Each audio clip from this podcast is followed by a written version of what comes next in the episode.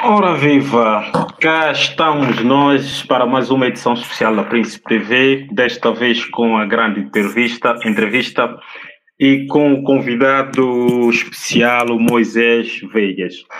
Ora, nós convidamos o Moisés Vegas para a Príncipe TV para uma entrevista, ou seja, uma, uma conversa, melhor dizendo, tendo por base como tema de referência eh, a visão uh, de, que perspectivas a juventude tem para, para, São Tomé, para São Tomé e Príncipe. Ora, bem-vindo a Príncipe TV, Moisés, e nada melhor como passar a palavra a ti para te apresentares e descrever quem é o Moisés Vegas, quem é este jovem que tem trilhado e motivado São Tomé, a juventude de São Tomé e Príncipe, para trilhar um novo rumo. Bem-vindo e agora uh, o espaço é todo seu. Uh, muito obrigado uh, à Príncipe TV pela oportunidade e pelo convite também que me foi formulado.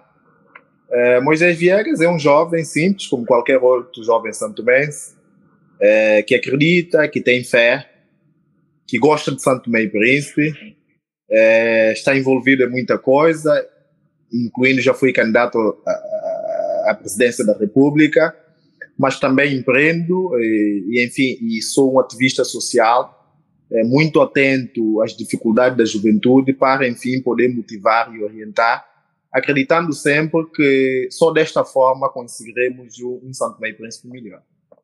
Exatamente. Ora, é, pegando na sua frase final, que é empreendedor e ativista social, é, eu pediria ao Moisés que, olhando para a juventude santomense, é, como é que descreve a juventude santomense, tendo em conta aquilo que são os desafios que nós enfrentamos para fazer progredir o nosso país? Bom, eu caracterizo a juventude santomense como uma juventude bastante motivada, apesar dos desafios é, que são enormes e as dificuldades também políticas, sociais e econômicas que muitas vezes é, é, levam os jovens a caírem em tentação de perder essa motivação. Mas ainda assim, é, vejo os jovens santomenses como jovens bastante batalhadores, é, que correm atrás dos seus sonhos, apesar das dificuldades que nos rodeiam. É, em suma, dizer que são jovens batalhadores. Exatamente. O, o Moisés Vegas passa grande, grande parte do seu tempo em São Tomé, vive em São Tomé, certo? Sim, vivo em e, São Tomé, sim. Exato. Pois, eh, a razão da minha pergunta é para perceber o seguinte: é, nós, enquanto juventude, nós temos o grande desafio que é abraçar a causa de São Tomé e Príncipe é, e dar o nosso melhor para o progresso. O que eu queria lhe perguntar é, é, quando fala com a juventude no seu papel de ativista, o que é que sente? Sente que existe ali a união, sente que existe ali o comprometimento do, da juventude santomense com, para o país? Bom, é, existe alguma desmotivação. É uma desmotivação bastante considerável, é fruto é, das políticas que fomos desenvolvendo durante todo esse tempo, desde o início da nossa independência até neste momento. É, não, não criamos a estrutura, é, não dinamizamos o país e, como consequência, os jovens vêm-se meio meio que sem norte. É, a falta de emprego também é uma causa que desmotiva bastante a juventude. Entretanto, que hoje a maior tendência dos jovens é sair de Santo Tomé para ver se conseguem uma vida, uma vida melhor. Por quê? Porque o país não se preparou, o país não está preparado para absorver. Só para nós termos aqui uma noção, a juventude representa aquilo que é 70% é, da população santomense. É, isto tudo para dizermos que Santo Tomé e Príncipe é um país jovem, bastante jovem. O que fazer com esse jovem? Nós não temos estruturas, é, não se investiu e não se dinamizou o sector privado para absorver esses jovens no mercado de trabalho. O Estado, que é o maior empregador, não tem capacidade para, para empregar e não tem capacidade também para pagar.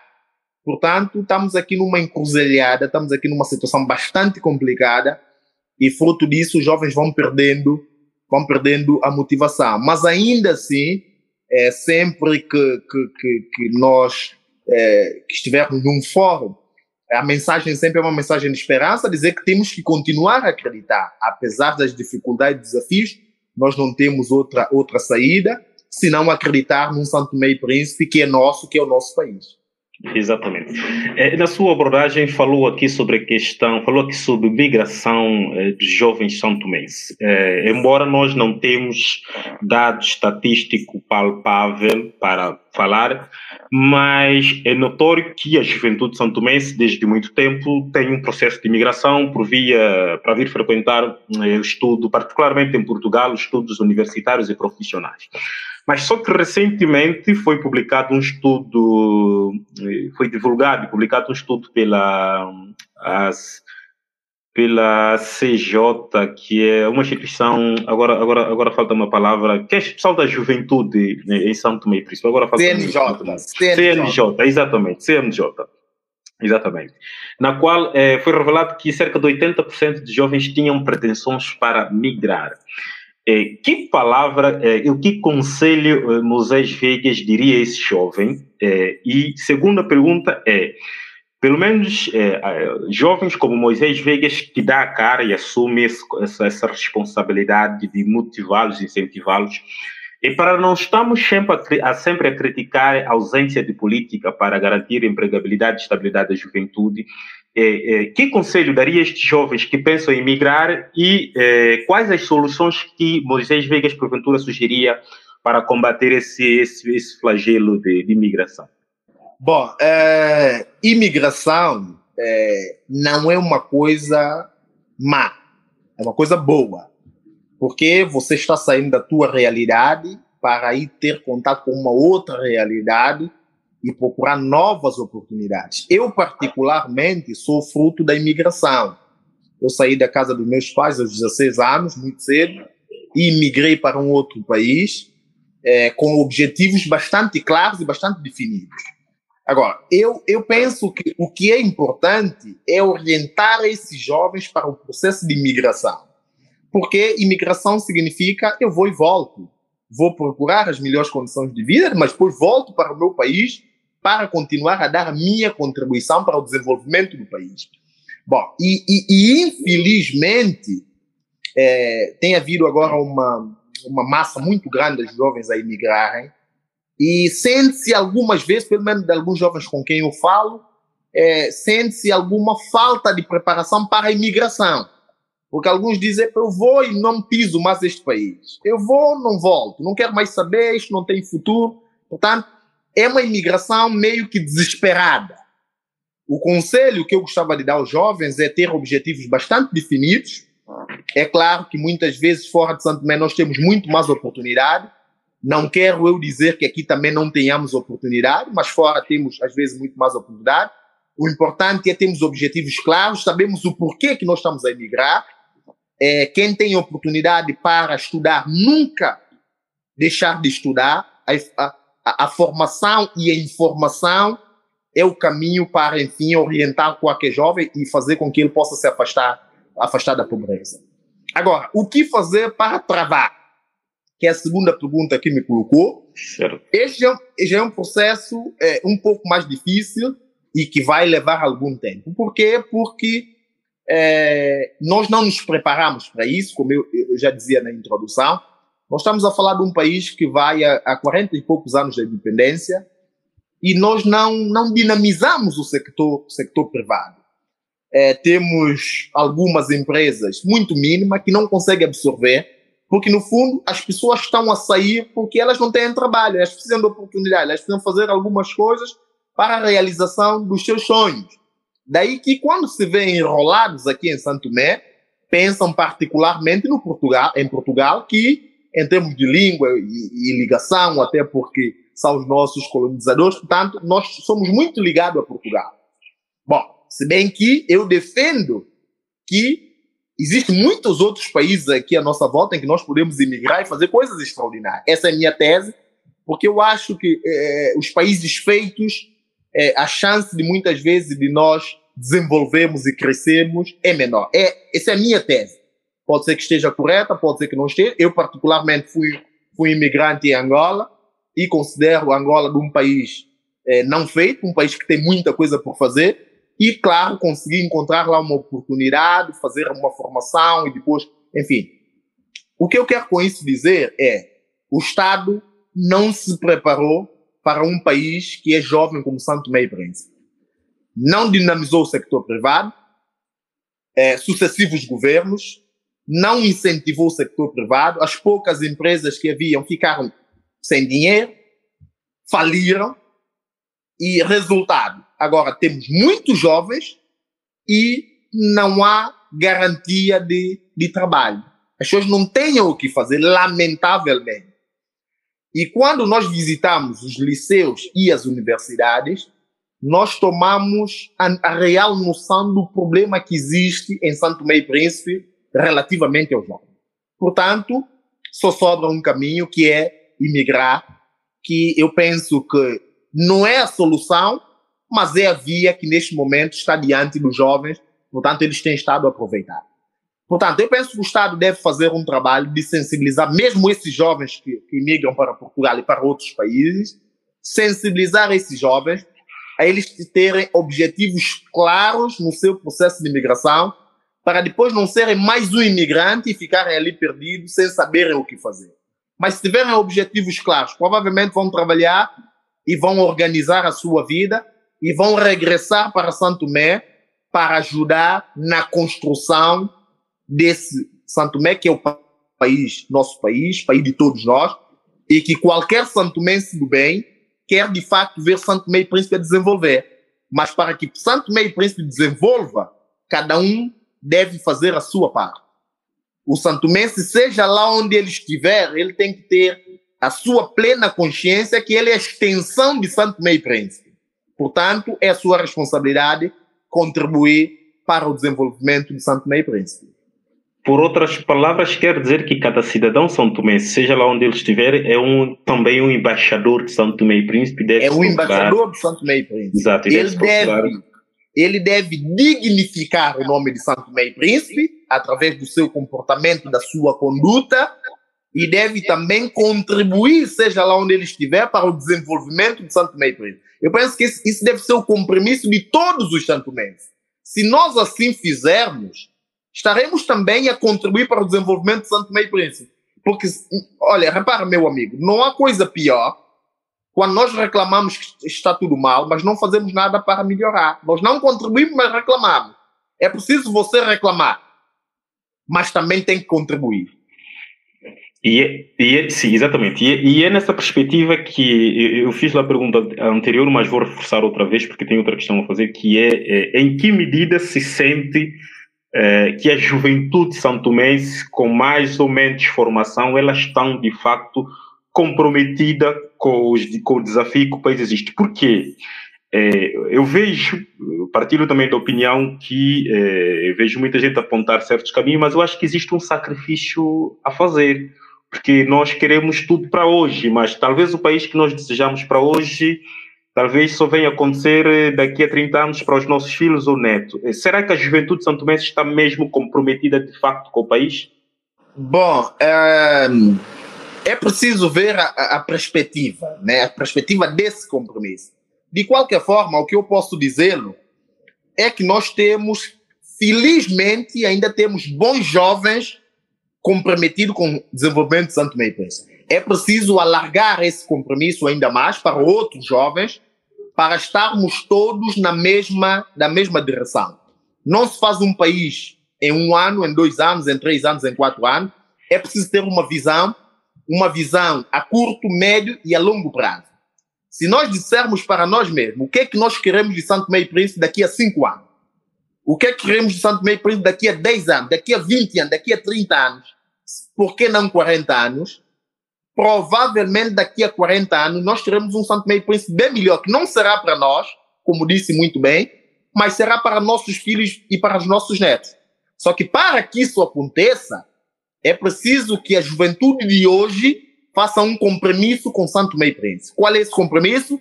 Ajudar a desenvolver Santo Meio Príncipe. Como? Através da minha atitude e da minha ação. Se eu for um jovem quadro técnico, seja lá onde eu estiver, a dar a minha contribuição, eu devo dá-la da melhor forma possível.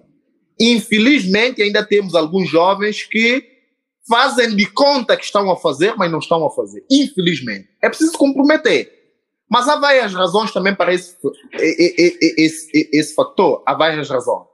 Desde a forma com que os jovens são colocados na administração pública, por exemplo, porque nas empresas privadas você encontrará provavelmente mais exigência. Claro, o setor privado exige um pouco mais. Nós temos mais esse problema no setor público, que infelizmente as pessoas caem nas instituições de Estado de paraquedas, não sabem como caíram lá e por que, que caíram lá, só sabem que vão receber um salário no final do mês. Só que essas pessoas não contribuem, não ajudam e só reclamam. Resultado: temos o país que temos. Mas se cada um comprometer-se com o país, se cada um der a sua cota parte, se cada um der o seu melhor, se houver aqui um sentimento de patriotismo, que é colocar Santo Meio Príncipe em primeiro lugar, provavelmente as coisas começarão. Estávamos nós a falar sobre eh, a juventude e o que é que tem que se fazer eh, para conter para dar eh, prosperidade. É isso que eu acho que a juventude Tomé precisa, é a prosperidade, que é porque há muitos jovens que mesmo tendo emprego, tendo um emprego razoável, ainda continuam eh, e têm como ideia ausentar do país, porque podem ter emprego até ter uma casa, mas precisa ali alguma coisa, precisa ali algum clique. Eh, Desculpa-me, eh, eu, eu, nas minhas entrevistas eu, eu, eu costumo fazer um pouco de juízo e para dizer que muitas vezes o jovem, ainda ontem nós tivemos um programa aqui eh, que abordou a questão da migração da juventude, que acontece aqui, o jovem pode ter emprego, pode ter uma casa, mas ele precisa sentir que o país tem oportunidade para quando ele precisa mudar, precisa buscar uma outra alternativa, precisa fazer uma outra formação, que haja suporte. É, isto não acontece. Ora, retomamos a nossa conversa, Moisés. Eu ia voltar um pouco atrás, que era para falar sobre o seguinte, sobre a união. E por que, que eu falo da união? Porque em São Tomé e Príncipe, raramente nós vemos, eh, ocorre algo em que nós encontramos eh, eh, juventude santomense de facto unido.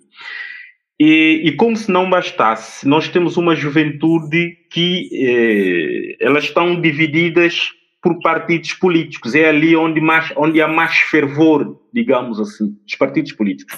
É, qual é, qual é, qual é o juízo que faz é, sobre essa partidarização da sociedade são tomense, particularmente na juventude? Uh, acho muito mal, muito mal. Eu penso que nós devíamos estar unidos nos assuntos que nos dizem interesse, e esse assunto, na minha perspectiva, é Santo Meio Príncipe mas, infelizmente, é, o país está bastante partidarizado, as instituições estão partidarizadas, as pessoas estão partidarizadas e, claro, os jovens estão partidarizados e, como consequência, isso cria alguma, alguma, alguma divisão, o que é mal, mal de todo.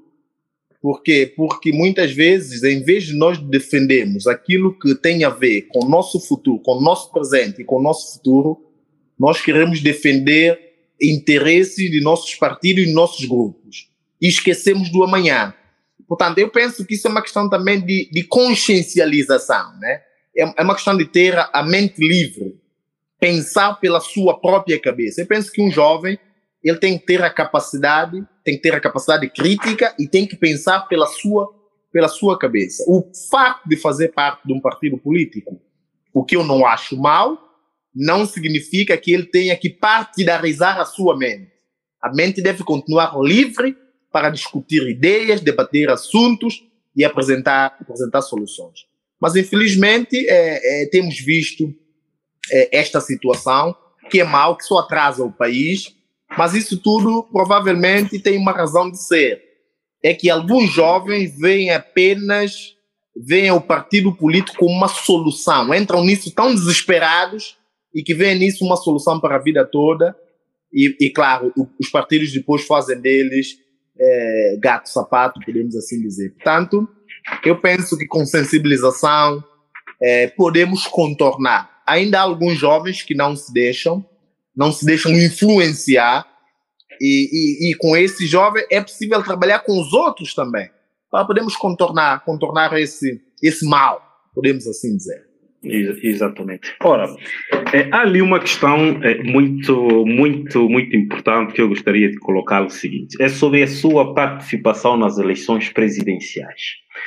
É, a pergunta que eu quero fazer é a seguinte: é, o que é que o levou, o que é que o motivou a concorrer para as eleições presidenciais? É, e eu, eu gostaria que respondesse, respondesse o seguinte: não, eu gostaria de colocar a questão seguinte: quando candidatou, acreditou mesmo que pudesse ser eleito ou foi simplesmente um ato para fazer a juventude acreditar que é possível é, ter uma participação mais ativa na vida sociopolítica em São Tomé e Príncipe? Bom, é, eu não, não abraço nenhum projeto em que eu não acredite realmente nele. É, eu, quando decidi concorrer às eleições presidenciais, é, foi com muita convicção e continuo com a mesma convicção até hoje. É, acreditei sim na vitória, acreditei sim que era o momento de fazermos uma reviravolta, era o momento de fazermos diferente, porque é, vamos só ver aqui uma coisa. É, se nós fizermos um inquérito com os chantomenses, as pessoas vão dizer que não concordam, vão dizer que estão cansadas, vão dizer que as, os partidos políticos que existem não representam alternativa nem esperança, vão exigir nova cara, novas ideias e nova forma de fazer as coisas. Portanto, se é isso que se ouve, na altura, quando eu me candidatei, eu acreditei que de fato representava uma esperança e entrei nesse desafio com muita convicção. Mas também entrei porque não concordava mais, não concordava e não concordo com a forma como nós fazemos política em Santo Tomé, a forma como nós gerimos o bem público, eu achei que era, era o momento de nós fazermos uma reviravolta. Portanto, mas infelizmente, eh, não fui eleito, não tive o voto suficiente para ser eleito, mas isso não me desanimou eu continuo com a mesma convicção de sempre. Primeiro, não aceito este Santo Meio Príncipe que nós temos. Não aceito, não concordo. Eu penso que podemos fazer mais e melhor. E esse mais e melhor deve ser feito de forma coletiva. Não existe aqui e não vai existir um único ator. Não. Temos que ser vários atores para, enfim, podermos desenvolver o Santo Meio Príncipe. É isso que eu acredito e essa foi a minha motivação para concorrer às eleições presidenciais. E se tiver que concorrer novamente, será com a mesma motivação. Tirou, tirou algumas ilações especiais sobre a sua participação nas eleições, eh, o feedback que teve da sociedade, tirou alguma ilação, aprendeu alguma coisa com isto? É tirei, aprendi, claro. A primeira ilação que eu tirei disto tudo, sobretudo particularmente da minha candidatura, é que em todas as comunidades onde eu fui, as pessoas me ouviram. E isto para mim é fundamental. É, participei nos debates televisivos, grandes entrevistas, e a minha mensagem ela foi clara, ela chegou. Agora, por que razão as pessoas não votaram, só elas saberão. Mas hoje eu tenho a plena certeza de que a minha mensagem chegou e ela terá o seu efeito. Não teve, mas pode ser que no futuro tenha. É isso que eu vejo e é isso que eu acredito. Exatamente. É, nós, eu também ponho no seu lugar, porque embora sou aqui apresentar o programa, não vou, vou muito fora, eu também sou jovem é, e temos esse compromisso é nosso, né?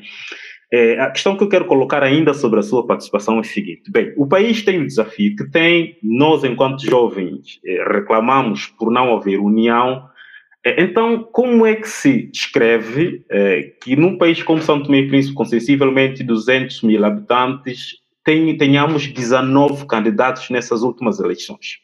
Mas onde é que vai a minha pergunta crítica? É, mesmo sabendo que preside o presidente da República não, não, não, não governa, não é? E nem, nem faça proposta governativa, não seria ideal os quatro candidatos que eu creio, porque eu não sei toda a vossa idade, mas pronto, eu sei que vocês são jovens, não sei a idade da vossa idade, mas estou a falar, por exemplo, de ti, do Abel, da Elsa e, e do, do Mick. João, creio eu. Exato. Pelo menos eu sei que vós ainda não tens 50 anos. Não. sem, sem saber a vossa fazer- idade. Vou- Sim, eu vou fazer, vou fazer 42 anos. Sim, sim, eu estou, estou a dizer, pronto, eu não sei, eu não sabia, não sei a vossa idade todos, mas eu sei que vocês ainda não, não tinham para aí mais de 45 anos, eu sei que vocês não tinham.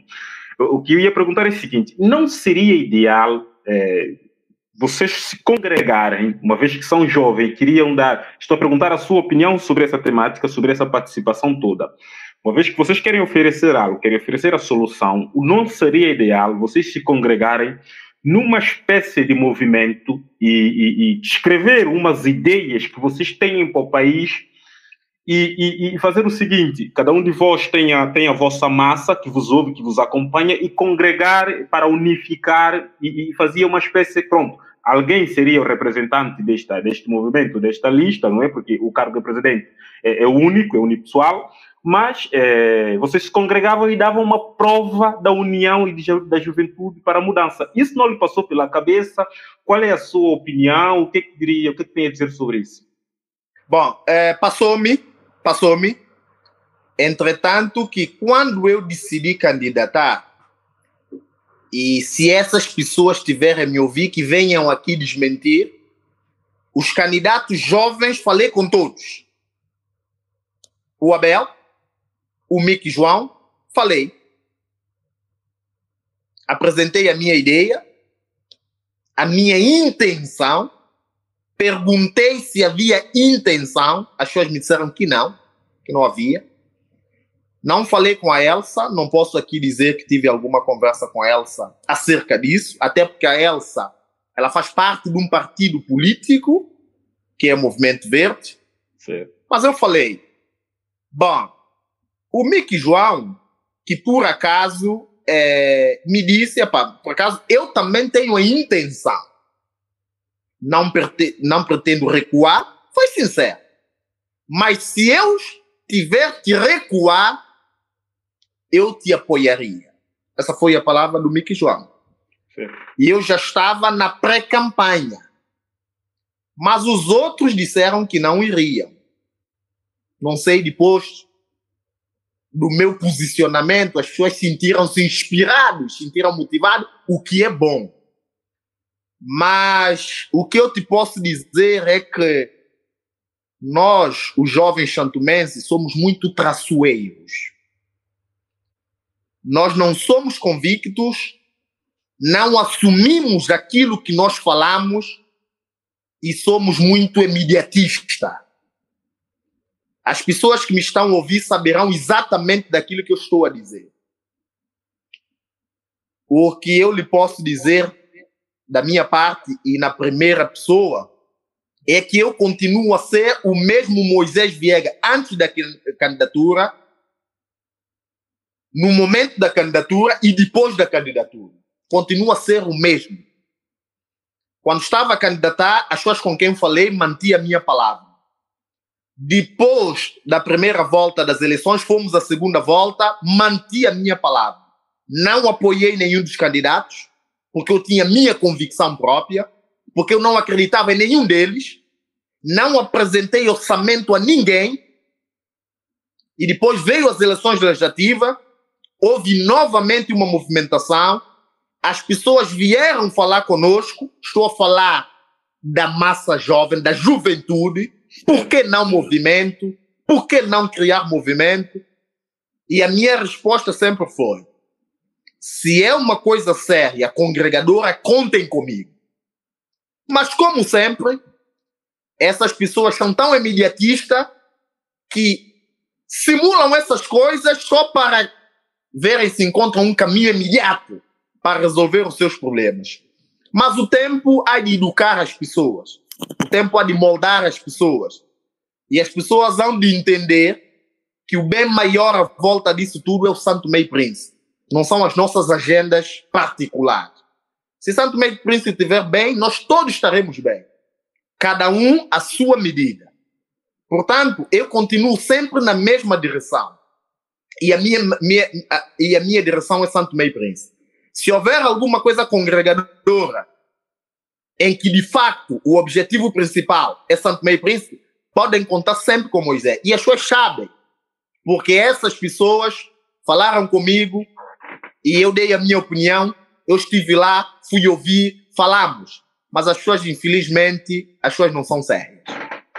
Exatamente. Ainda nessa perspectiva, ali uma, uma pergunta do nosso seguidor, que é o Diolésio Mendes, que diz que ele pergunta se é, é, se Moisés acredita que para fazer a diferença tem que ser mesmo, o, como com a sua candidatura nesse caso, tem que ser mesmo uma candidatura à, à presidente da República, ou se não deveria, porventura, estar na Assembleia e discutir o país na Assembleia. Eu creio que o Deleuze quer sugerir que, em vez de presidência da República, criasse um movimento na qual. Por que, por que, que não fomos à legislativa? Como é que, que, como é que ele se chama?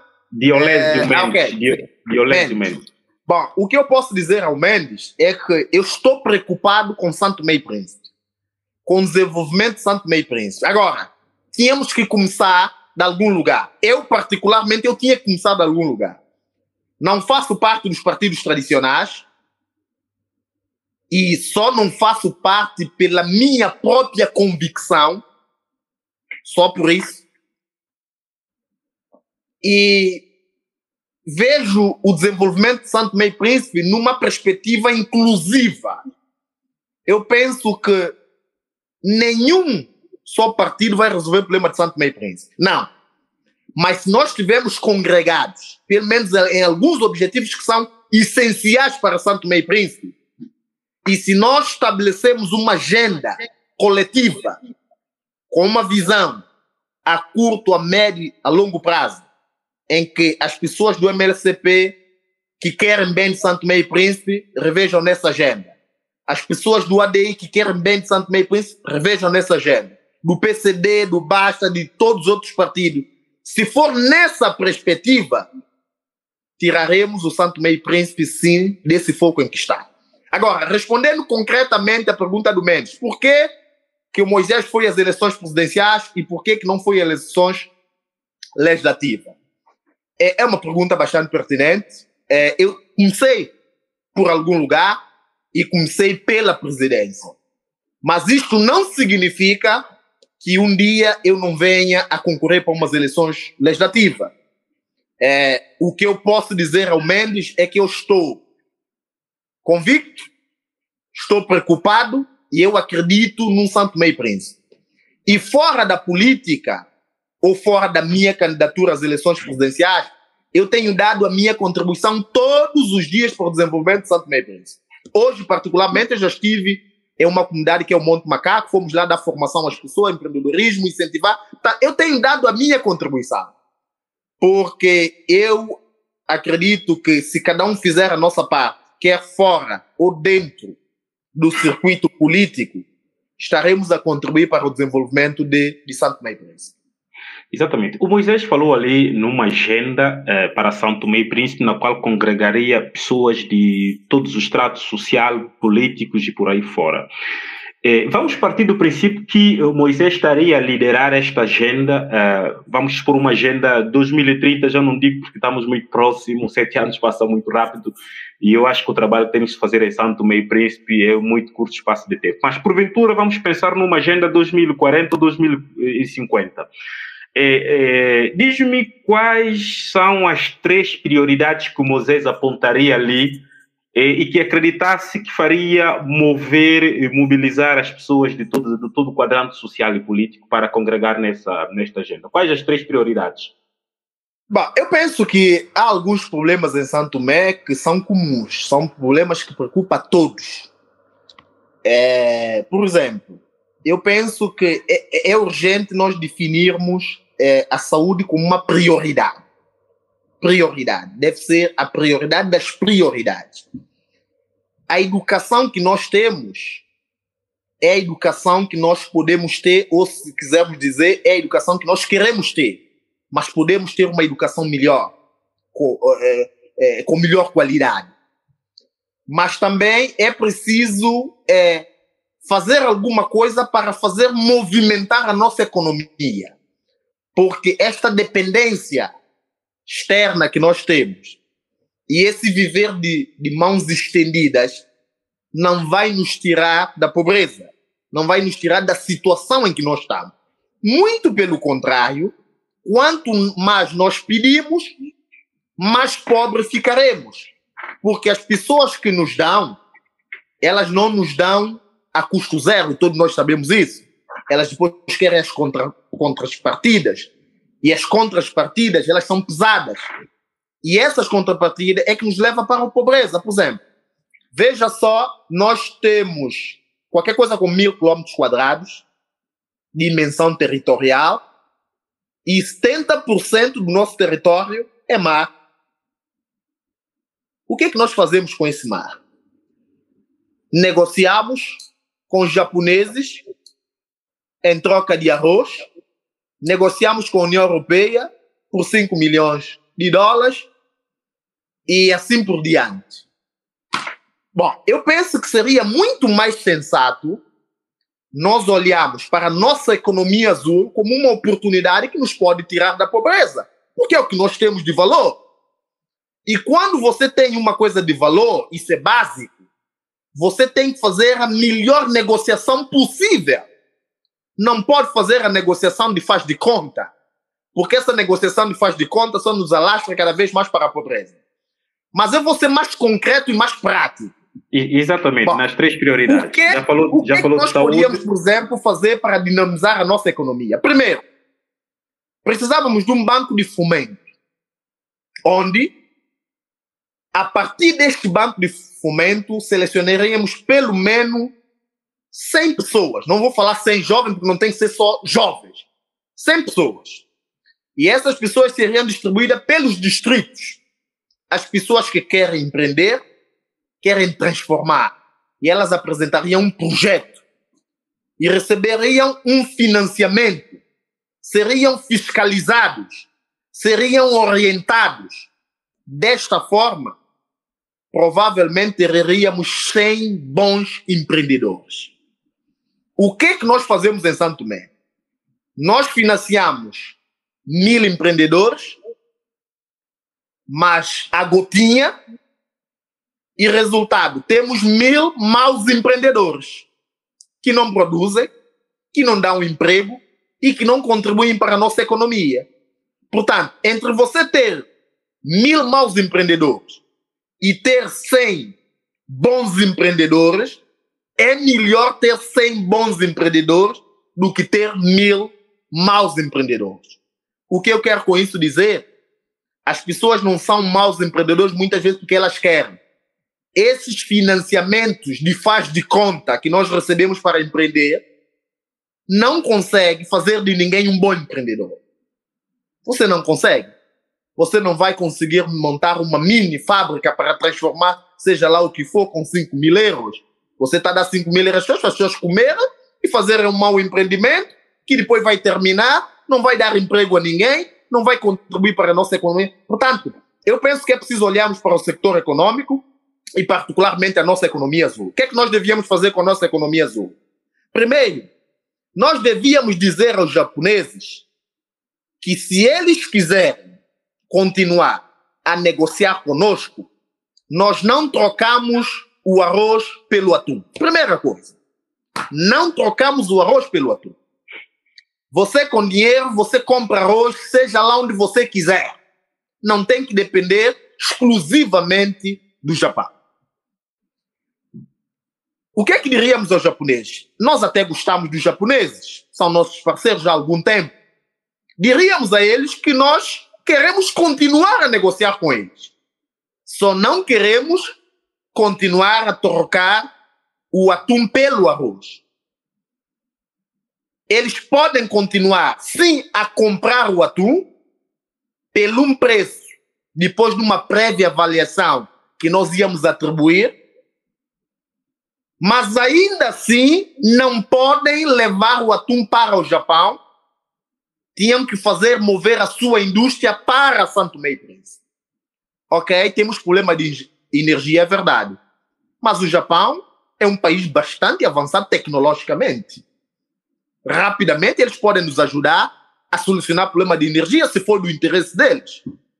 Eles traziam cá a sua fábrica, fabricariam atum aqui em Santo Tomé, aquilo que quisessem exportar, podiam exportar, e outra parte podia ficar para o consumo interno.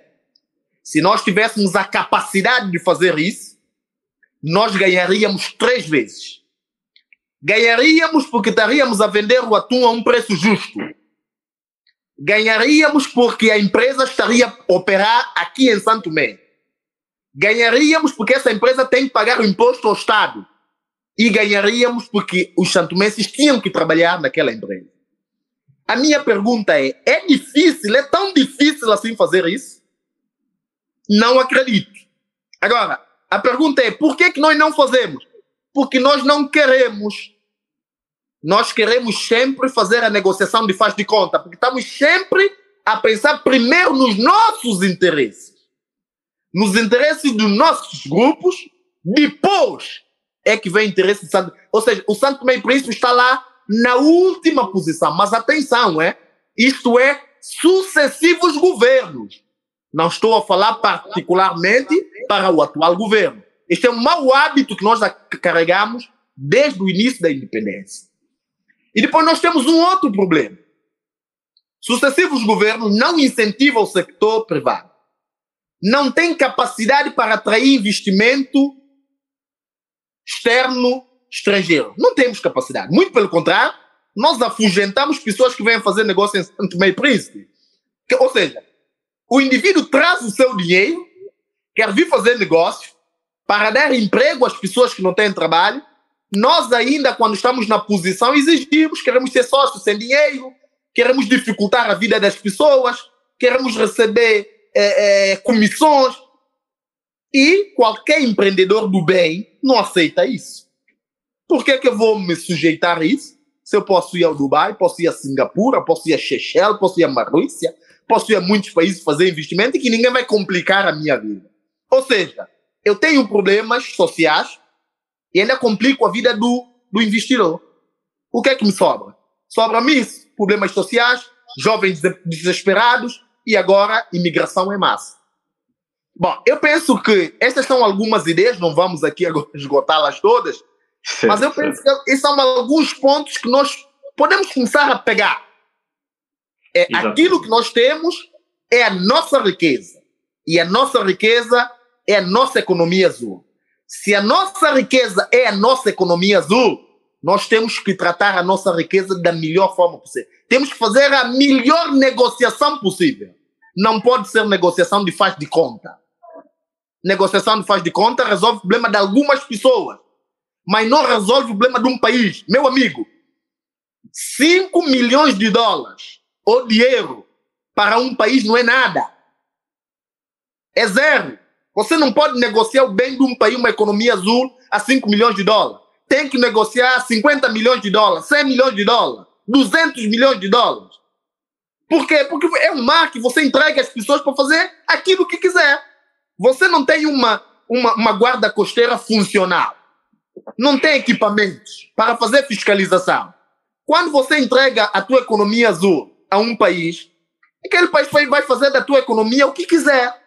Vai tirar o que quiser, quando quiser. Como é que você controla isso? Agora, por 5 milhões de dólares. Infelizmente, as pessoas, quando vão negociar, elas pensam que estão a negociar para si e não para o país. Talvez 5 milhões de dólares para Moisés Viegas e para Elias e para muitos santomenses é alguma coisa. Ou para não dizer é muita coisa. Mas para um país, meu amigo, não é nada. E eu fico preocupado quando eu vejo isso, porque nova, o acordo de 5 milhões. Não! Estamos a falar de um país, estamos a falar de 200 mil pessoas. Se a gente dividir 5 milhões por 200 mil pessoas, quanto é que vai dar para cada pessoa?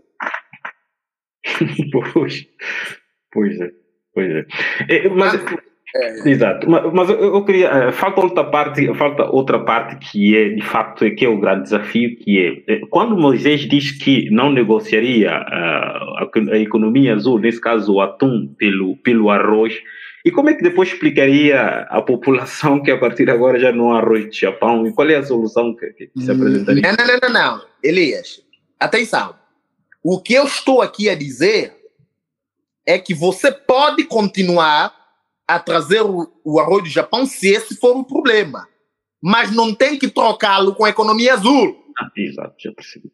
Você pode fazer outro tipo de negociação. Aliás, o Japão não é o único país que produz arroz. Não. Você com dinheiro, você compra arroz onde você quiser, na Tailândia, você compra arroz. Agora, você precisa ter dinheiro para comprar arroz. Se você fizer uma boa negociação, o arroz não, não será problema. Arroz é o que a gente mais terá. Agora, sabe, nós estamos tão escravos dessa situação do arroz que eu, eu, eu não consigo, eu não consigo entender o que que passa na cabeça dos nossos governos. Não consigo entender. Eu não sei porque estamos tão amarrados a isso. É porque toda a gente faz campanha com arroz. Pois arroz, arroz, arroz, arroz vai baixar. Mas a gente pode continuar a trazer arroz. Nós temos muitos, muitos nossos empresários por que não capitalizá-los para ir buscar arroz? Eles podem. Você vai à Índia, você compra 100, 200 contentores de arroz, isso não é problema. Você vai à Tailândia, você compra contentores de arroz, você precisa ter dinheiro. Aliás, o Estado nem devia estar tá, tá envolvido no, no, no, na negociação do arroz. Não devia. Quem devia estar fazendo o negócio de arroz são os homens de negócio Santo Mês, os nossos empresários. Eles é que deviam estar tá vendendo arroz. E não o Estado, está aqui envolvido nessa embrulhada de trocar o arroz pelo atum, quando nós sabemos que esse arroz é uma fonte de corrupção. Aquilo é uma corrupção que não acaba mais.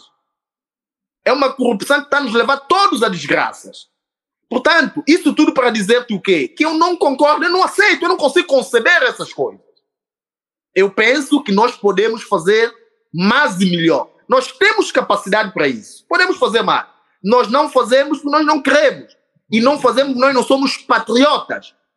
As pessoas não gostam de Santo Tomé, não tem amor como Santo Tomé. Então, se você não tem amor com Santo Tomé, quando você vai negociar, você está mais a pensar na comissão dos 100 mil euros que você vai receber do que resolver um problema coletivo. Mas ainda assim, as pessoas continuam sempre pobres. Por quê? Porque a maior riqueza que você pode ter, Elia, é a riqueza mental. E os nossos governantes precisam de ser ricos mentalmente.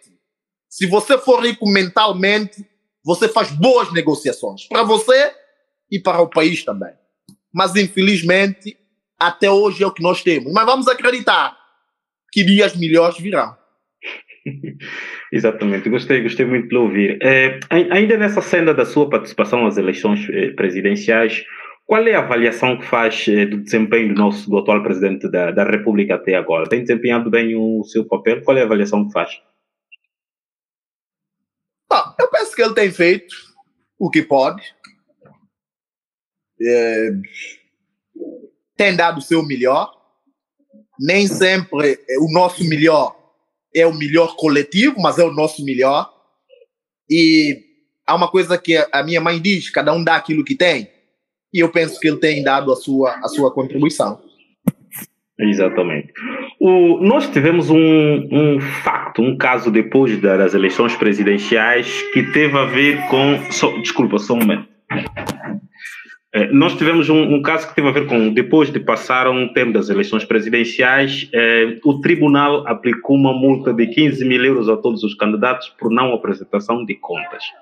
Ora, sendo Moisés Vegas um jovem que se prima pela, pelo exemplo, é, eu creio que Moisés Veiga também foi, é, não, não me lembro agora, porque por acaso não preparei essa questão, mas agora isto veio à cabeça, não li o seu, não, não me lembro se o nome constava nesta decisão tribunal, mas eu creio que sim, porque falava sempre. Constava, sim, constava. Exatamente. Uma vez que o Moisés, sendo Moisés um, um, um jovem exemplar, é, qual é a sua opinião pelo fato dos candidatos, e quando deviam ser os exemplos, não cumpriram com a lei para a apresentação das contas ao Tribunal, ao Tribunal Constitucional?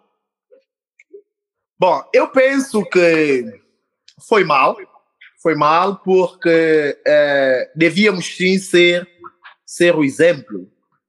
É, mas como deve compreender, os homens não são perfeitos e os homens falham. É, mas o importante é quando os homens falham, eles devem ter a capacidade e a consciência de assumir os seus erros e não voltar a cometê-los.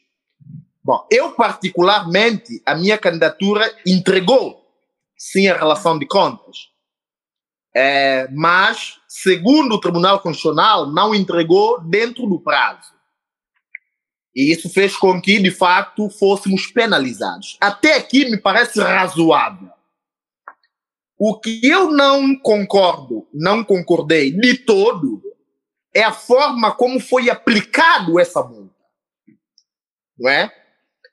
E se formos ver o nosso historial nas eleições, foi a primeira vez que isso aconteceu. Você, quando tem um filho e ele comete um erro e você quer dar uma advertência, você não aplica, não aplica ele uma pena média nem máxima. Você dá ele uma pena mínima, repreende a ele para ele não voltar a fazer. E se por alguma razão ele voltar a fazer, você aplica ele uma pena média e diz para não voltar a cometer. Mas se ainda assim ele voltar a fazer, aí sim você aplica a ele uma pena, uma pena máxima. Sabe? As nossas instituições, está, elas estão tão corrompidas que as pessoas perdem a noção do que é lidar com aquilo que é o bem público.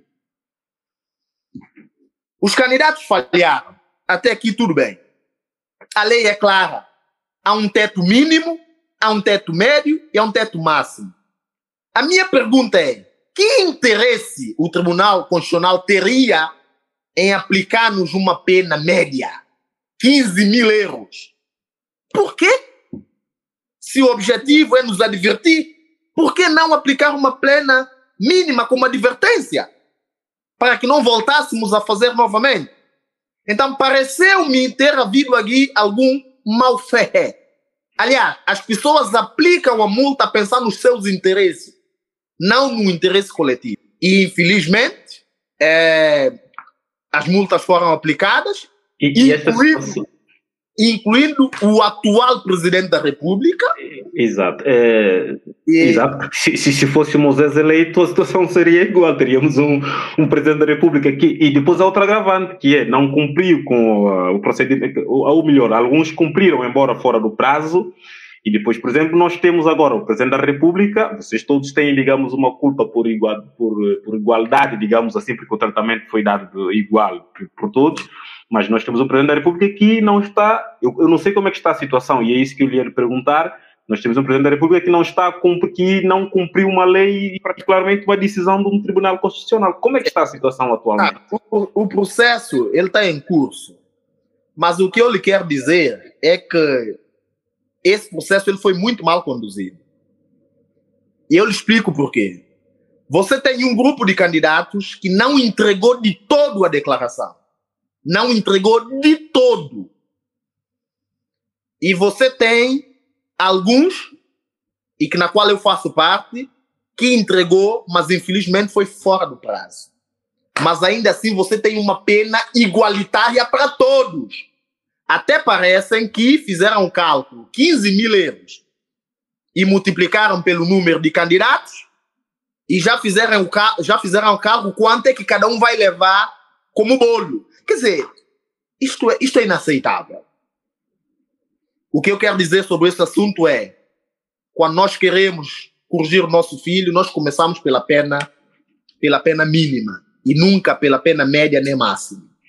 Nós falhamos e, e penso que devemos ser advertidos, mas essa advertência também deve ser feita com amor, com patriotismo, para que as coisas possam funcionar e correr bem e para que no futuro não venhamos a cometer e os outros também não venham a cometer o mesmo, o mesmo erro. Exatamente, Moisés. É, exatamente. Agora tem uma questão para si que também é muito importante. É, é uma situação que marcou é, a nossa geração e eu creio que vai nos marcar ainda. É, pelo menos é o sentimento que eu tenho, é, que vai nos marcar ainda por umas boas décadas. E eu estou a falar da situação do suposto, a suposta tentativa de golpe de Estado que ocorreu no dia 25 de novembro de 2022. Qual é a leitura que faz desse ato? Ocorreu para si, houve uma tentativa de golpe de Estado, houve uma intentona, como também outra expressão muito utilizada para descrever a situação. Eu faço-lhe primeiro eh, a questão, qual é a leitura que faz sobre esse caso? Depois eu vou, eu vou perguntar-lhe a seguir que outra questão que foi o tratamento após eh, a situação quando aparentemente estava controlada e que culminou com a morte de quatro indivíduos que participaram nesse ato. Qual é a, qual é a leitura que faz sobre esse, desse, desse ato? É, houve, de facto, uma... Para na sua leitura, ou se tem informações que se calhar nós não temos, houve, de facto, uma tentativa de golpe de Estado? Isto foi uma inventona? Qual é a sua, qual é a sua opinião sobre isso? Bom, é, sabe, meu amigo, é, o, o, o golpe, a tentativa de golpe de Estado, ela tem as suas características próprias e basta nós olharmos para essas características próprias e percebemos que, de facto, é, o que, que aconteceu. É, de certa forma, é, aquilo que aconteceu é, não é bom e não foi bom para nenhum santomense. É, foi uma coisa triste, primeiro, porque morreu muita gente. Quando eu falo muita gente, alguém dirá, mas quatro pessoas é muita gente, sim, no universo de, de para quem nós somos 200 mil, morrer quatro é muita gente. Tanto foi uma coisa bastante triste, mas um assunto também bastante, bastante confuso, né? E continua sendo confuso. Mas o que eu lhe posso dizer é que isto tudo que aconteceu é culminar das coisas mal feitas que nós, nós, nós temos estado a fazer desde que nós recebemos a independência até hoje. É, infelizmente, chegamos a, a, ponto de nos matarmos uns aos outros, é muito mal. Porque nós somos conhecidos como um povo pacífico. Santo Meio Príncipe é conhecido como uma terra pacífica. Entretanto, que isso fez o eco que fez por ser Santo Meio Príncipe. Provavelmente fosse Guiné-Bissau, fosse Angola, fosse outros países que têm essas características de guerra, isso provavelmente não faria tanto eco. Mas fez justamente por causa da nossa característica, que é uma coisa que manchou muito o nosso país e vai ter, de fato, consequências se esse assunto não for muito bem tratado. Porque você sabe, quando alguém morre, essa pessoa tem filhos, tem famílias, e isso cria sempre algum descontentamento no seio da família e, e, e, e no seio social também, e tem havido. Portanto, é, é preciso esclarecer e clarificar isso e depois responsabilizar as pessoas. Portanto, de tudo isso que aconteceu, o que eu posso dizer é que eu não aceito, não concordo que as pessoas possam morrer dentro de um quartel. Depois de serem controladas, não havia razão para que elas pudessem, pudessem sair de lá mortas. Mas infelizmente é o que aconteceu. Neste momento, o que é que a gente pode fazer? Lamentar e fazermos de tudo para que isso não venha acontecer, porque é, é, é aquilo que nenhum santomense gostaria que voltasse a acontecer. E eu particularmente, eu fui, eu fui é, um dos um, do, um, um, dos, um, dos, um dos primeiros, ou se não o primeiro, a falar sobre esse assunto quando aconteceu. Falei, não concordei, não concordo hoje, não vou concordar amanhã, e a minha posição é essa e é bastante clara. Agora, é preciso clarificar isto tudo para nós sabermos de fato o que que aconteceu, o que que está, qual é a motivação que está por trás de tudo isso. Mas, conhecendo o Santo Meio Príncipe, como conheço, isto tudo que aconteceu e que está a acontecer são interesses de grupos. Isto não tem nada a ver com o desenvolvimento de Santo Meio Príncipe. Isso é interesse de grupinhos e que, infelizmente, culminou com é, a perda de vidas humanas. Só temos a lamentar. É, mas eu, eu acho que o, o Moisés não respondeu de todo, é, não respondeu não, não respondeu bem a minha questão que é há ou melhor, houve ou não houve, e, e, inclusive também temos o relatório da, da Procuradoria Geral, não é? quem quiser dar esse, pegar nesse suporte, é, a minha questão é, é para si, na sua leitura, é, o golpe de Estado tem várias nuances, não é? Vários indicadores. Tem suas características próprias. Sim, sim, sim, sim. Mas nós, é, não comigo e não neste momento, podemos discuti-la. mas eu quero perguntar a si é se houve para si, na sua leitura, houve ou não uma tentativa de golpe de Estado? Bom, se eu tiver que olhar para as características do golpe de Estado, não houve.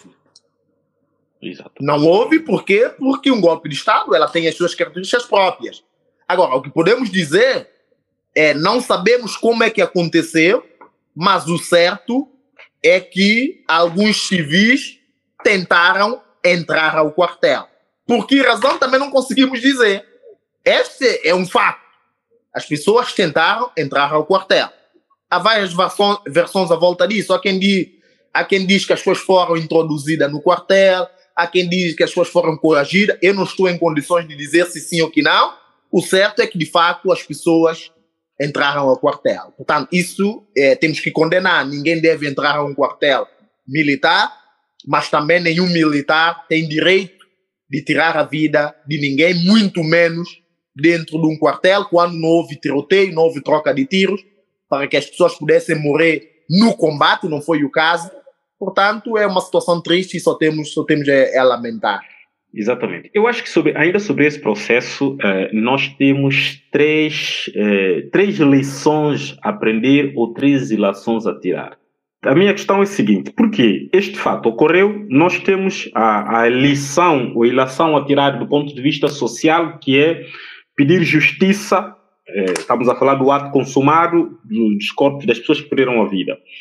Temos outra ilação que é, é ilação política, digamos assim. Muitas pessoas apelaram que se tirasse ilação política. A pergunta que eu fazia era: é, se, se, se fosse de facto eleito presidente da República, como é que geria esse caso politicamente? Demitiria o primeiro-ministro, demitiria o ministro de Defesa? Qual é a posição que tomava, é, tendo em conta todo esse, todo esse imbróglio, toda essa todos esse, todo esses fatos ocorridos, eh, para além do facto em si, no dia depois de diversos acontecimentos que vieram suceder, eh, depois a contra-informação, mesmo entre os militares, que diriam uma coisa, depois, por exemplo, disseram que a, que a morte do senhor, de um dos, do senhor nesse caso, foi a queda do carro, depois viesse a confirmar que já não foi a queda do carro. Que ilação tiraria disto enquanto presidente da República? O que é que tomaria, qual é a decisão que tomaria politicamente? Bom, é, sabe que às vezes é, é, difícil nós reagirmos a uma situação quando nós estamos é, naquela posição, né? Infelizmente não fui eleito presidente da República, mas eu penso que devia haver uma posição mais firme, mais concisa e mais precisa. Essa é a minha percepção, né? Eu penso que em algum momento não sentimos a firmeza, não sentimos a precisão. Portanto, eu penso que faltou isso. Agora, politicamente, não sei se demitir o primeiro-ministro quando o caso ainda não foi, o processo ainda não está de todo ele fechado. Portanto, não vejo aqui razões para que se possa demitir o primeiro-ministro. Não vejo a razão, politicamente. Certo. Agora, é, falou também do ministro da Defesa. Bom, aí sim já fiquei um pouco mais preocupado, porque eu não ouvi a voz do ministro da Defesa em nenhum momento relativamente a esse assunto. O que é preocupante, é preocupante. Em nenhum momento o ministro da Defesa falou sobre esse assunto. E eu ponho a me perguntar, né? Conhecendo o nosso ministro da Defesa, que não é um homem de poucas palavras, é um homem que fala e fala quando tem que falar, eu não consegui perceber por quê que ele ficou no silêncio absoluto até hoje. Claro que em condições normais, se fôssemos um pouco mais sérios, ou se fôssemos ligeiramente mais sérios, politicamente, o ministro da Defesa devia ser sim demitido. Por quê? Porque ele é ministro da Defesa. Ele tinha que ter, em algum momento, ele tinha que ter algum posicionamento sobre o assunto. Mas, infelizmente, é o que nós temos. Fazer o quê? Exatamente. Bem, a nossa conversa, entrevista já vai uma hora e um quarto de hora. Uh, Moisés Vigas, penso que nós estamos na reta final. Deixa ver se tem ali mais alguma questões uh, para o colocar. Uh, eu não tenho. Como é que. A pergunta que eu faria é a seguinte: é, o que é que pensa, como é que olha São Tomé e Príncipe daqui a 10 ou 20 anos? Como é que gostaria que tivesse? Tivesse São Tomé, do ponto de vista social, político, econômico e por aí fora. Como é que gostaria que nós tivéssemos? Bom, é... sabe, eu quando, quando olho para o Santo Meio Príncipe que nós temos hoje, primeiro dizê-lo que é um Santo Meio Príncipe que eu não concordo.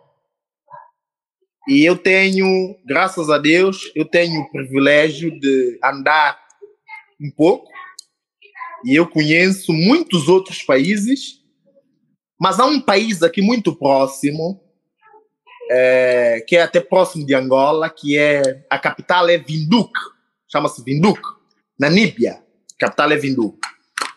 E eu já, já tive a oportunidade de, de, de ir lá três ou quatro vezes, e eu, quando olho para aquele país, eu penso logo em Santo Tomé.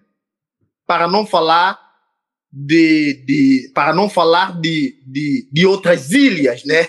Como Maurícia, Seychelles, que também são ilhas. Portanto, eu ponho a me perguntar o porquê que nós não fazemos um pouco mais. Bom, essa resposta eu já tenho. Até porque eu vivo em Santo Tomé, eu estive envolvido em umas eleições presidenciais e eu conheço os políticos santomenses. Conheço. Portanto, tem a ver com a nossa incapacidade e a nossa pouca vontade. Mas daqui a 20 anos, eu gostava de ter um Santo Meio Príncipe mais próspero. Um Santo Meio Príncipe em que qualquer santomense, seja lá onde ele estivesse, ele teria orgulho de dizer: Não, eu sou santomense, eu sou de Santo Meio Príncipe. Mas para que isso aconteça, é preciso nós todos juntos, em conjunto, trabalhamos muito e trabalhamos arduamente. Mas, acima de tudo, é preciso despolitizar. Santo Meio Príncipe precisa ser despolitizado, despartidarizado. Precisamos de, de trabalhar com os melhores, precisamos de dar oportunidade aos nossos melhores quadros para eles contribuírem precisamos de investir na formação, sobretudo a formação profissional. Precisamos, porque pensar que a gente vai fazer um país só com os técnicos superiores, nós estamos enganados. Nós precisamos de bom carpinteiro, precisamos de bom marceneiro, e nós não temos, infelizmente, não temos. Com essa fuga de quadros, os bons profissionais foram-se embora todos para Portugal. E é preciso formar essas pessoas. O país precisa dessas pessoas, de bons canalizadores. Precisamos. Nós temos um centro politécnico aqui em Santo Tomé, mas que, na minha perspectiva, esse centro politécnico precisa ser mais dinâmico. Ele precisa de ser mais. Eh, precisa de investimentos. Porque essas formações profissionais que nós damos aqui dá jeito mas não é uma formação profissional ao alto nível, como nós, como nós queremos e como nós precisamos. Portanto, daqui a 20, 20 anos, eu temo em que as coisas não piorem, mas eu tenho fé que não vai piorar, vai melhorar, mas essa melhoria só vai acontecer se cada um der a sua contribuição. É em vão eu estar a pensar que todos os problemas vão ser resolvidos só pelos políticos. Não, as pessoas também, lá nas suas casas, nas suas comunidades, devem dar a sua contribuição. E o desenvolvimento de Santo Meio Príncipe começa nas nossas casas. É lá em casa onde eu aprendo a trabalhar, é lá em casa onde eu aprendo a não ser corrupto, é lá em casa onde eu aprendo a não roubar, é lá em casa onde eu aprendo a envolver, é lá em casa onde eu aprendo é, é, é, a união, tudo isso eu aprendo em casa. E se a família ela não tiver estruturada e se não houver essa, essa formação nessa instituição que é família, todo o resto provavelmente vai falhar. Portanto, é a nossa responsabilidade cada um dar a sua contribuição para que possamos ter um Santo Meio Príncipe, que esse Santo Meio Príncipe que eu sonho em que você possa ter os serviços básicos essenciais funcionar, pelo menos. Não estamos a exigir muito, mas os serviços básicos funcionais, pelo menos. Um sistema de saúde que funcione, em que as pessoas tenham acesso à saúde e consigam fazer as suas consultas. Epa, são coisas mínimas. Exato. Agora, perguntamos, por que, é que nós não fazemos, não definimos como prioridade? Vamos esperar. Eu Exatamente. continuo a acreditar. Exatamente. O, o, o Moisés é um, é um inspirador, é alguém que tem, tem incentivado muita juventude para abraçar a causa pelo progresso. É, politicamente, ainda que não seja politicamente, olhando no, no seio, no, no, panorama da sociedade, o sociopolítico santomense, há alguém, há uma figura em Tomé e Príncipe que o inspira é, também? Nós podemos olhar para algum exemplo, não, não que não seja propriamente político, que seja da sociedade civil, alguém que seja um exemplar para nós olharmos, não, este senhor, esta senhora é inspirador e, vamos seguir os seus passos, vamos ouvir os seus conselhos? Sabe, é, eu tenho muita gente que me inspira em Santo Meio Príncipe. E se eu tivesse que fazer agora uma lista, provavelmente íamos estender aqui por um bom tempo. Mas o que eu lhe posso dizer é que, dentre essas pessoas que me inspiram, elas não estão no seio político. Certo. Não tem um político que me inspire em Santo Meio Príncipe. Ainda não. Porque eu só vou sentir inspirado com um político em Santo Meio Príncipe quando efetivamente ele der pelo menos sinais sinais de que há uma luz verde em que nós podemos olhar e dizer: não, a partir dessa luz verde há uma esperança. E infelizmente, nós não temos isso. Nós temos políticos de faz de conta, fala barato. E isso não, não resolve o problema de Santo Meio Príncipe. O que resolve o problema de Santo Meio Príncipe é nos concentrarmos e definimos um ponto, uma luz verde, para nós sabermos, não, nós estamos a caminhar naquela direção. Se você é do MLSTP, ou é do PCD, ou é do ADI, é do DD, é de Equedage, é de plataforma, esse é teu problema. Mas você sabe que é uma luz verde. E a luz verde é aquela. Nós não temos isso em Santo Tomé. Não temos isso, infelizmente nós não temos. Isso. Bom, como nós não temos isso, eu não vejo um político que me inspira, mas eu vejo muita gente comum, sobretudo quando eu vou às comunidades, pessoas com quem eu sento e converso, que me inspiram e me fazem continuar a acreditar que sim, é possível um Santo Meio Príncipe melhor.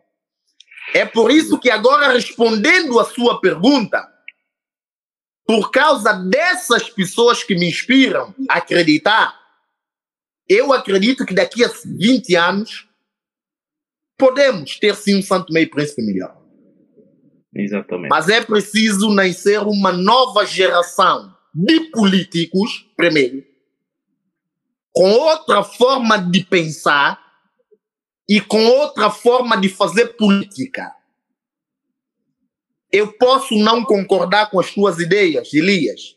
Não tenho que concordar com elas mas eu não preciso ser desagradável consigo. Eu posso discordar, mas não preciso ser desagradável. Hoje, quando você olha para o cenário político santumense, em que os maiores líderes políticos vão à televisão pública se insultarem, se enxovalharem, que inspiração você pode ter dessa gente? Inspiração de quê? E para quê? Não há inspiração nenhuma. Nós temos é, infelizmente, pessoas preocupadas com suas agendas, com a agenda do grupo e dando também o nosso a nossa a nossa característica própria. Nós acreditamos em coisas que não existem. Infelizmente. Mas eu acredito que Deus há de, há de nos iluminar, há de abrir os nossos olhos e a nossa mente para nós enxergarmos o Santo Mé e Príncipe Real que nós temos e decidimos construir o Santo Mé e Príncipe que nós queremos e que nós precisamos. Até lá, cada um vai dar a sua contribuição e acreditando em dias melhores. Só por mera curiosidade, Moisés já esteve alguma vez na Ilha do Príncipe? Já tive várias vezes. Não, não me lembro, eu até sigo a sua página, mas não me lembro de, de o teres. Não, não, por acaso tive, não me lembro. E qual é, qual é o impacto que gerou assim quando lá esteve? Não, o impacto, o impacto muito bom, muito bom. Tenho muitos amigos no Príncipe. Na campanha estive no Príncipe. As pessoas me ouviram. E eu vou voltar ao Príncipe brevemente para ir agradecer as pessoas que votaram e que não votaram para mim. Que é um trabalho que tenho estado a fazer agora em Santo Meio Príncipe. Um trabalho que vai levar o seu tempo. Por quê? Porque eu, quando estava na campanha, eu dizia às pessoas: sendo eleito ou não, eu vou voltar para agradecer. E eu tenho estado a fazer isso e vou, vou, vou regressar. E vou regressar à Ilha do Príncipe mais vezes também porque no fundo somos todos Santo Meio Príncipe. Exatamente. E teve, teve algum, já teve algum contato direto ou indireto com o atual presidente do governo regional, que também é um jovem, é, e já agora qual é o comentário que faz sobre isso em ter um jovem com 30 e poucos anos ser presidente do governo regional do Príncipe? Isso também eu acho que eh, seria inspirador, não? Não, pelo, sim, menos, já... pelo, menos, pelo menos, não estou a dizer que tinha que ser para cima, mas eu estou a dizer pelo menos a nível da juventude para levá-los a participar também mais na vida política do país. Não, sim, sim.